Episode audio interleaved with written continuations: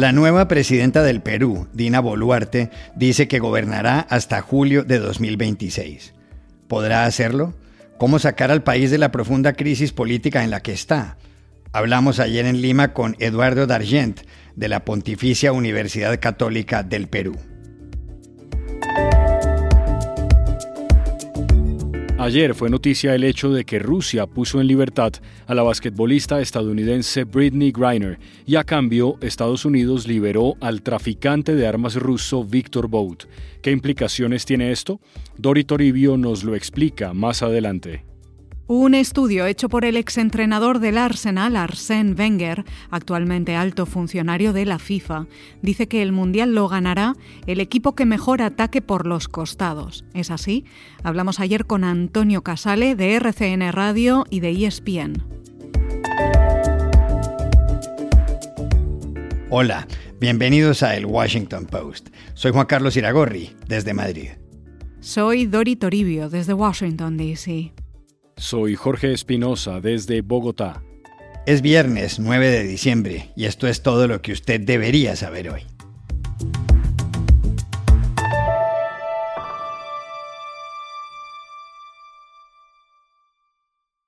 Los peruanos tienen ya la primera presidenta de su historia y también la esperanza de poder superar la crisis política causada por el intento de golpe de Pedro Castillo. El miércoles, Castillo quiso disolver el Congreso, pero fue destituido por los legisladores y está detenido. Ayer el presidente de México, Andrés Manuel López Obrador, dijo que ese día Castillo se comunicó con su gobierno para pedir asilo, por lo cual el mandatario mexicano llamó a su secretario de Relaciones Exteriores. Busqué a Marcelo Ebrard y le dije que este, hablara con el embajador y que se abriera la puerta de la embajada con apego a nuestra tradición de asilo.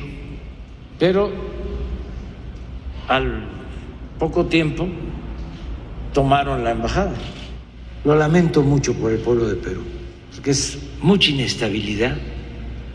Cinco presidentes en seis años Pocas horas después de anunciar que cerraba el Congreso, Castillo fue sustituido por su vicepresidenta Dina Boluarte. Para entonces ya estaba detenido en la Prefectura Nacional.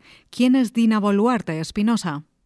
Dori, Dina Boluarte, cuyo nombre completo es Dina Ercilia Boluarte Segarra, nació hace 60 años en Chalhuanca, en el departamento de Apurímac, en el centro sur del Perú. Empezó estudiando enfermería, pero luego se cambió a Derecho y se graduó de la Universidad San Martín de Porres en Lima. Más adelante se vinculó al partido Perú Libertario de Vladimir Cerrón, líder del grupo que llevó a la presidencia a Pedro Castillo. Se lanzó a una alcaldía y en 2020 fue candidata al Congreso. Un año después, mientras trabajaba en el Registro Nacional de Identificación y Estado Civil, se convirtió en candidata a la vicepresidencia. Elegida como compañera de fórmula de Castillo, dejó el registro y ocupó también el Ministerio de Desarrollo. Y desde el miércoles es la primera mujer que ocupa la presidencia del Perú. Espinosa, Pedro Castillo y Dina Boluarte se posesionaron el 28 de julio de 2021. El miércoles ella dijo que gobernará hasta el 21 de julio de 2026, que es el periodo que le corresponde. ¿Es factible eso en la actual situación política peruana o debería buscar alternativas? Llamamos ayer a Lima al politólogo Eduardo Dargent, profesor de la Pontificia Universidad Católica del Perú. Yo creo que si ella intenta quedarse o quiere quedarse, va a tener que lograr un balance muy complicado porque va a tener que lograr apoyos en el Congreso, que en este momento no los tiene, y a la vez popularidad. Eh, poder sobrevivir los próximos años mm, tendría que tener un balance de ambas estrategias, ¿no? Apoyo en eh, regiones, apoyo en Lima y ciertos grupos que la apoyan en el Congreso. Eso pues es bastante difícil, es, es complicado porque el Congreso está muy desprestigiado, cargado de intereses particulares es muy difícil. Tal vez una alternativa es gobernar con regiones, buscar a más a los presidentes regionales eh, y hacer un balance ¿no? en el gabinete entre tecnocrático, político, regional, que tienes de políticos y tecnócratas también regionales, que te ayuden a eh, dejar en claro que estás gobernando a un nivel más alto y que ponga ciertos límites al Congreso, pero es bien difícil. Lo otro, como han sugerido algunos, es intentar adelantar elecciones. Eh, esa también puede ser una estrategia. Yo creo que ella no, no ha negado eso, ella lo que ha tenido que hacer es jurar por el periodo que le corresponde, no podía hacer otra cosa ayer. Pero si va a seguir la, una segunda estrategia que es gobernar un tiempo y salir, eh, creo que eh, eleva el nivel de juego, de alguna manera va a entrar en conflicto con un Congreso que parte de él se quiere quedar. Yo no sé si ellos ya han pactado eso o no, pero en todo caso, si es que no lo han hecho y ella quisiera seguir esa línea, tendría que tener un plan muy claro, con un plazo, un tiempo. No se trata solo de convocar elecciones generales. Creo que hay que arreglar este, este problemón que hay con el, la forma de relación ejecutivo-legislativo, clarificar los supuestos de vacancia, de cuestión de confianza, ordenar mejor varias cosas, y algunos otros cambios también en la Constitución, tal vez necesarios, y recién ahí eh, salir. ¿no? Entonces creo que son dos caminos, uno se ve Ambos se ven harto complicados, eh, pero eh, eh, recién lo sabremos en los próximos días. Aunque las instituciones reaccionaron el miércoles dentro del marco legal, Perú vive una crisis política profunda. En los últimos cinco años, el país ha tenido seis presidentes. Pedro Pablo Kuczynski debió renunciar por el caso Odebrecht en marzo de 2018. Su sucesor, Martín Vizcarra, fue destituido en noviembre de 2020 por el Congreso. La causa, incapacidad moral. Luego vino Manuel Merino, que renunció a los cinco días, y después Francisco que le entregó el relevo a Pedro Castillo y ahora está Dina Boluarte. Pero aparte de todo lo anterior, hoy en día el Congreso tiene una desaprobación de más del 85%. Por eso la otra pregunta que le hicimos a Eduardo Dargen es cómo se puede salir de semejante crisis. Primero que hay que tener en claro que antes no es que estuviéramos bien, muchos de los problemas actuales vienen de una forma de gobernar el país que durante tiempos de crecimiento económico tuvo cierta estabilidad, pero que incubó varios problemas, ¿no? No es que esto no tenga nada que ver con ello.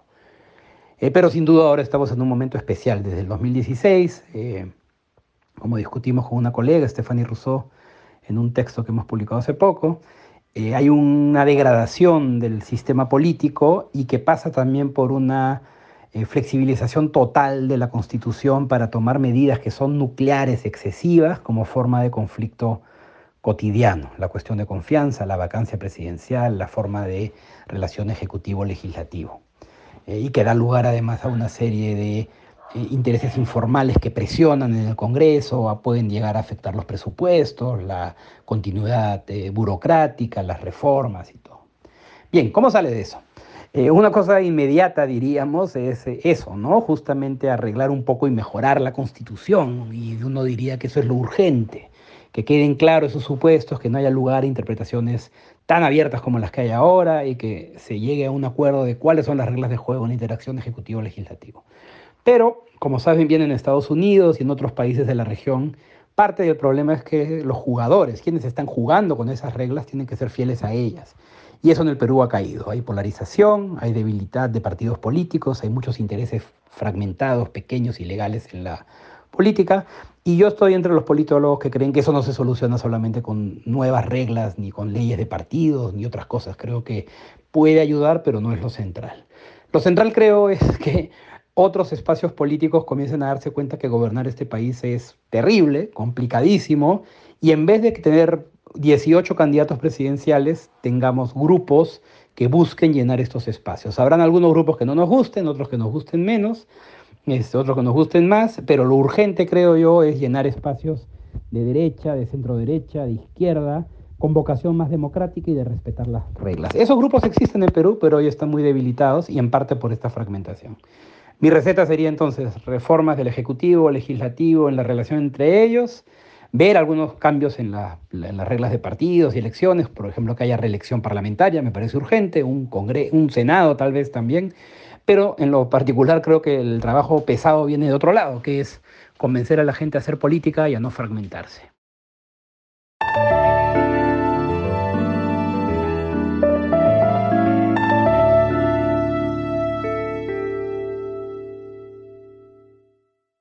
Una de las principales noticias ayer en Estados Unidos estuvo relacionada con la basquetbolista Britney Griner, que fue puesta en libertad por las autoridades rusas en un intercambio de prisioneros. La noticia apareció en los titulares internacionales. ¿Qué fue lo que pasó, Dori? Juan Carlos, el caso de Britney Griner ha sido muy seguido aquí en Estados Unidos, con mucha atención por parte de la clase política, los medios y la opinión pública. La deportista de 32 años, estrella de la NBA femenina, con dos medallas olímpicas, fue detenida en el Aeropuerto Internacional de Moscú el 17 de febrero pocos días antes de que el Kremlin lanzara la invasión a Ucrania. Las autoridades rusas encontraron en su maleta cartuchos para cigarrillos electrónicos con menos de un gramo de aceite de cannabis y fue condenada a nueve años de cárcel por tráfico de drogas. En el juicio, en agosto, Greiner se declaró culpable, pero dijo que fue un sincero error fruto del estrés y que no tenía intención de violar la ley rusa. I want the courts to understand that it was an honest mistake that I made while, in, while rushing under stress, but I had no intent to break any Russian laws.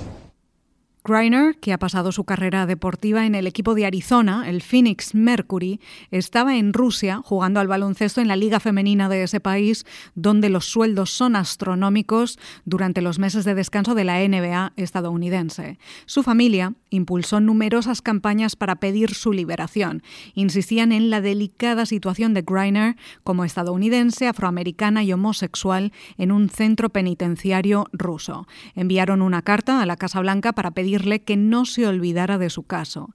El presidente Joe Biden prometió que haría todo lo posible y ayer anunció que Greiner había sido puesta en libertad por Moscú en un intercambio de prisioneros con Estados Unidos. Después de meses de estar detenida injustamente en Rusia en circunstancias intolerables, Britney estará pronto en los brazos de su familia, dijo Biden desde la Casa Blanca.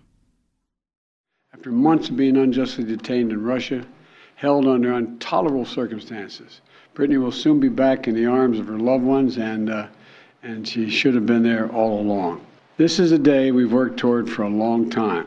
It took painstaking and intense negotiations, and I want to thank all the hardworking public servants across my administration Biden, acompañado por la esposa de la deportista, Cheryl Griner, añadió que han sido muchos meses de intensas y duras negociaciones. La Casa Blanca dio después algunos detalles más. Moscú quería que Washington liberara a Victor Bout, uno de los traficantes de armas más buscados del mundo, apodado el Mercader de la Muerte, que en 2008 fue detenido en Tailandia, extraditado a Estados Unidos y condenado a 25 años de cárcel por ayudar a organizaciones terroristas y conspirar para matar a ciudadanos y funcionarios estadounidenses. A cambio, la Casa Blanca pidió la puesta en libertad de Britney Griner y también de Paul Whelan, un exmarine y empresario de Michigan encarcelado en Rusia desde diciembre de 2018, acusado de espionaje, cargo que según Washington es falso. Pero finalmente el Kremlin solo accedió a liberar a la deportista, a cambio de Victor Bout, en uno de los canjes de prisioneros de más alto perfil desde la Guerra Fría. Dori, ¿cuál fue la reacción en Estados Unidos? Pues aquí hay una doble reacción espinosa. Por un lado está la celebración. Liberar a estadounidenses detenidos de manera injusta en países extranjeros es una enorme prioridad para todos los presidentes. En los últimos años lo hemos visto con Barack Obama, con Donald Trump y ahora especialmente con Joe Biden. Y esta vuelta a casa de Greiner, para muchos, es una victoria de la Casa Blanca y de Estados Unidos. Pero aquí también hay críticas ahora y preguntas difíciles. ¿Qué ha dado exactamente a cambio Washington y quién gana aquí, en un caso tan complejo como este? Para empezar, todo esto ha ocurrido con la guerra en Ucrania de fondo, y ese canal de negociaciones sobre la liberación de Greiner entre Moscú y Washington ha estado abierto en los últimos nueve meses, pese a que oficialmente las relaciones diplomáticas están congeladas. Después está el precio del intercambio y la liberación de Víctor Bout, algo que Moscú quería sobre todas las cosas. Y muchos conservadores ahora acusan a Biden de hacerle un regalo impagable e imperdonable a Vladimir Putin, mientras el exmarine estadounidense Paul Whelan se ha quedado atrás, con un perfil menos famoso que el de la jugadora de baloncesto. Y por último, hay muchos interrogantes también sobre el papel de Arabia Saudí. El príncipe heredero saudí, Mohammed bin Salman, asegura haber jugado un papel mediador en el canje de prisioneros que tuvo lugar ayer en Abu Dhabi, en los Emiratos Árabes. La Casa Blanca, de momento, lo niega.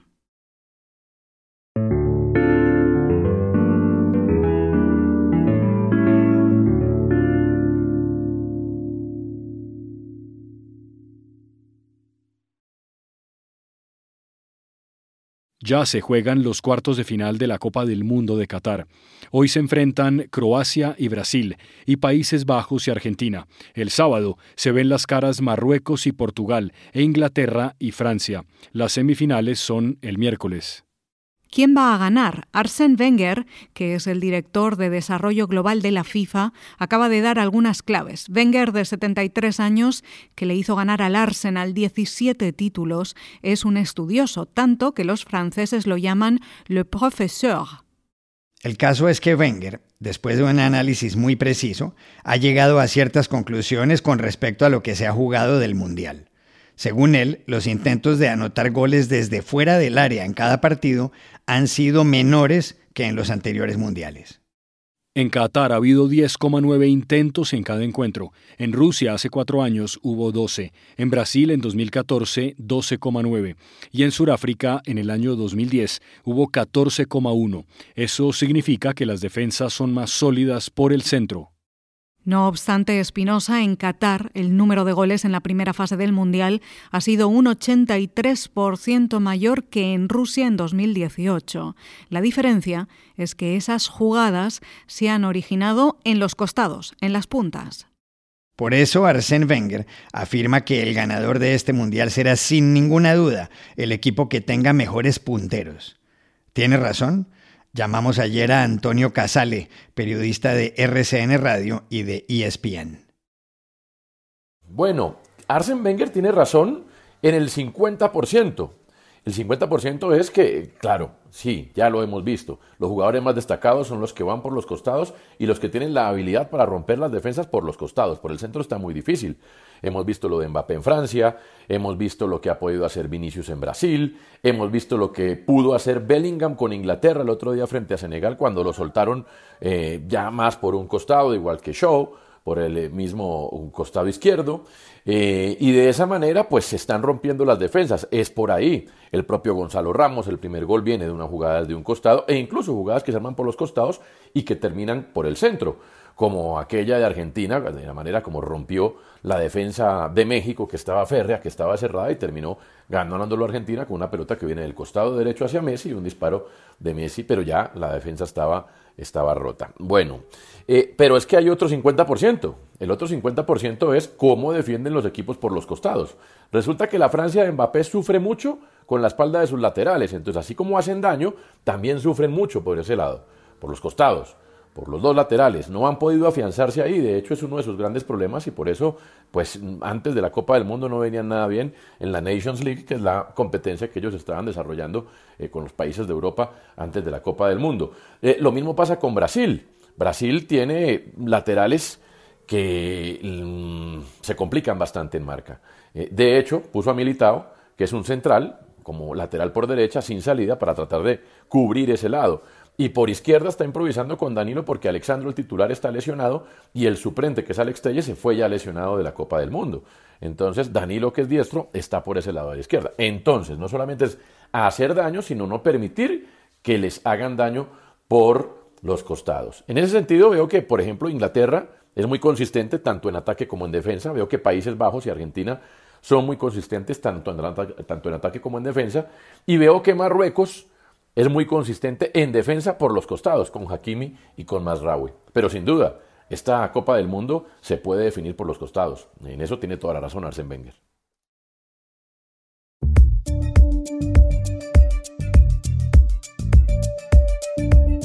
Y estas son otras cosas que usted también debería saber hoy. La cantante canadiense Celine Dion reveló ayer en Instagram que sufre un trastorno neurológico llamado síndrome de la persona rígida, SPS por sus siglas en inglés.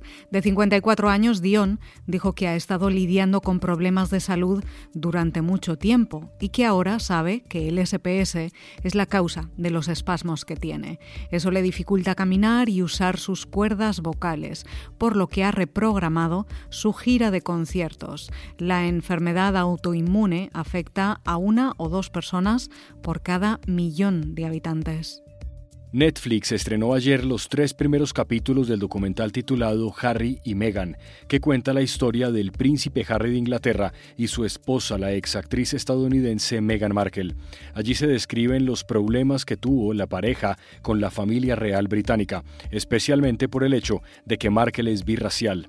Por eso, el segundo hijo de Lady Di y su esposa se marcharon a finales de 2019 al Canadá. En el documental participan amigos de Harry y su mujer, la tenista Serena Williams y la madre de Markel, Doris Ragland. Y aquí termina el episodio de hoy de El Washington Post, El Guapo. En la producción estuvo John F. Burnett. Por favor, cuídense mucho. Y pueden suscribirse a nuestro podcast en nuestro sitio web, elwashingtonpost.com, seguirnos en nuestra cuenta de Twitter, arroba el post, y también nos encontrarán en Facebook, buscando el Post Podcast. Chao, hasta la próxima.